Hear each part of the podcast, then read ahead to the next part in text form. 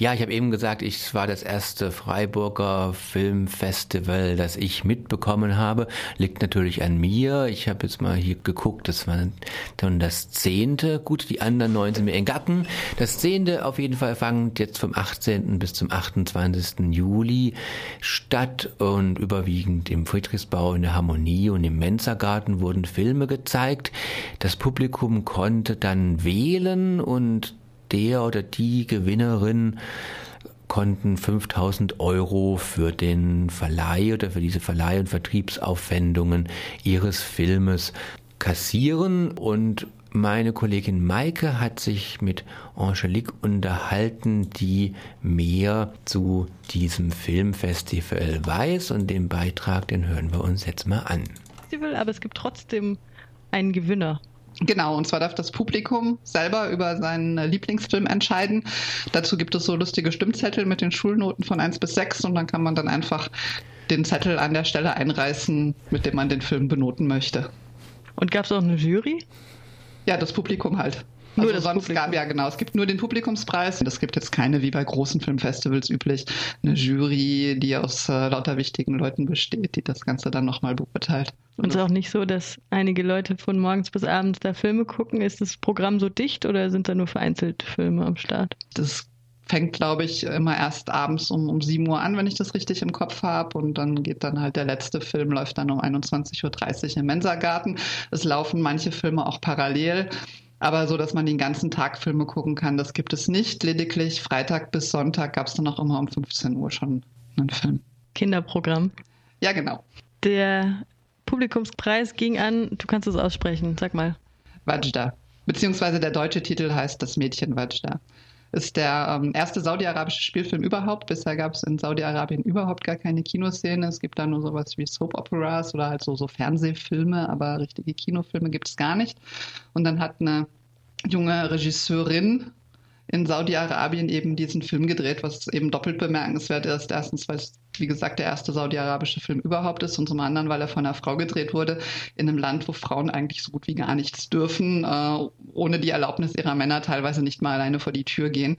Von daher war das schon sehr, sehr bemerkenswert. Was sehr spannend war, ist, dass der Regieassistent Freiburger war, der war dann zur Eröffnung auch da und hat so ein bisschen was erzählt zu ja, den Umständen, wie das Ganze gedreht wurde. Zum Beispiel musste die Regisseurin ähm, während der, der Aufnahmen, wenn sie draußen gedreht haben, immer in so einem Bulli sitzen und von da aus die Regie führen und die Szenen beobachten. Und es gab da auch diese Sittenwächter, die das Ganze dann auch beobachtet haben, ob das auch mit rechten Dingen zugeht. Und es gibt in Saudi-Arabien wohl auch fünfmal am Tag Gebetszeiten. Und da haben die Sittenwächter dann auch sehr streng darauf geachtet, dass sämtliche Mitarbeiter am Set dann auch diese Gebetszeiten einhielten und sind dann teilweise sogar wohl richtig böse geworden, wenn sich das Ganze dann mal irgendwie um, um zehn Minuten verzögert hat, weil es halt noch irgendwelche Sachen zu besprechen oder fertig zu machen gab. War das jetzt der Start der saudi-arabischen Filmszene sozusagen, Film- äh, oder Cineastinnen-Szene? Das bleibt abzuwarten. Ich glaube, das ist nach einem Film etwas gewagt zu sagen. Die Regisseurin selber hat mit dem Film einige Preise gewonnen, beziehungsweise tourt gerade von Festival zu Festival ich gehe schon davon aus, dass sie vorhat, weiterzumachen. Ähm, ob und wie ihr das gelingt, äh, bleibt dann abzuwarten. Auch dass das junge Mädchen, das die, die Hauptdarstellerin, die, die Wajda spielt, äh, möchte wohl gerne eben weiter ihre Karriere als Schauspielerin verfolgen. Inwiefern ihr das in Saudi-Arabien möglich sein wird, muss man halt auch einfach mal beobachten. Und ausgerichtet wurde das Filmfest, nehme ich an, von Herrn Wiedemann.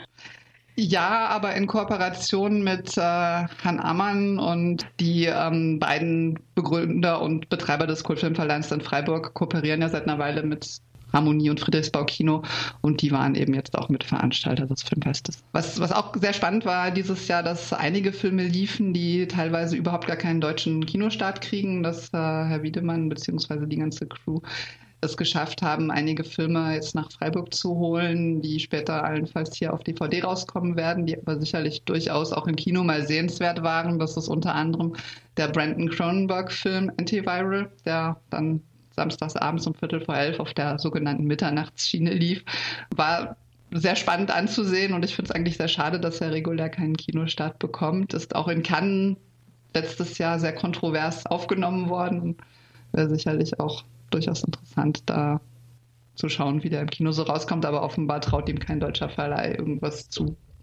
Des Weiteren ist äh, der Cannes-Gewinner aus diesem Jahr gelaufen, La Vida Del, der wohl vermutlich einen deutschen Kinostart bekommt.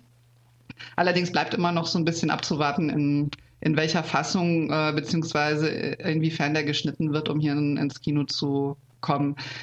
Der ist halt in manchen Szenen doch sehr explizit, was so die lesbische Sexualität angeht. Und es äh, ja, ist anzunehmen, dass er, wenn er in dieser Form, wie er jetzt gelaufen ist, äh, ins Kino kommt, nur ab 18 freigegeben werden kann. Und da ist die Frage, ob der Verleih das dann machen möchte oder nicht lieber eine geschnittene Form ins Kino bringt, die er dann auch einem Publikum ab 16 oder sogar schon ab 12 präsentieren kann. Also der Auswahl der Filme zu urteilen, war es jetzt auch ein internationales Filmfestival? Gab es da irgendwelche Kriterien? Nein, das sind halt Filme, die teilweise eben keinen Deutschlandstart haben oder die demnächst erst in Deutschland anlaufen, die so quasi als Vorpremieren dann in Deutschland liefen. Ich denke, Kriterium ist halt einfach, dass es möglich war, an irgendwie an eine Kopie ranzukommen und dass sie dem, den Organisatoren in irgendeiner Weise mal aufgefallen sind, mal positiv aufgefallen sind. Aber nur Langfilme. Es gab nur Langfilme, ja. Was war denn dein Highlight? Oh, schwer zu sagen, mein Highlight. Also mir hat Wajda schon auch sehr gut gefallen. Das war, war eine sehr, sehr charmante Geschichte. Es geht vielleicht noch so kurz inhaltlich um Mädchen in Saudi-Arabien, das sich nichts sehnlicher wünscht, als äh, ein Fahrrad zu bekommen und Fahrrad zu fahren, was Frauen in Saudi-Arabien überhaupt nicht erlaubt ist.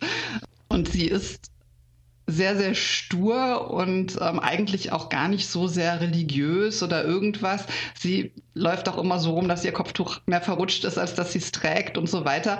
Aber um sich diesen Traum dieses Fahrrads zu erfüllen, nimmt sie an ihrer Schule an einem Koranwettbewerb teil, wo es halt darum geht, eben Koranverse korrekt zu, zu rezitieren und kniet sich da richtig stark rein, um sich eben diesen Traum zu erfüllen. War schon sehr schön, der Film. Ansonsten habe ich, den habe ich allerdings nicht beim Filmfest gesehen, sondern erst gestern.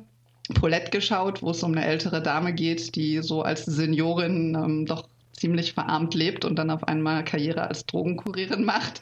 Sehr amüsante französische Komödie, die aber wirklich sehr, sehr charmant bleibt. Das ist halt wieder so eine typische Komödie, wie sie eigentlich nur Franzosen machen können.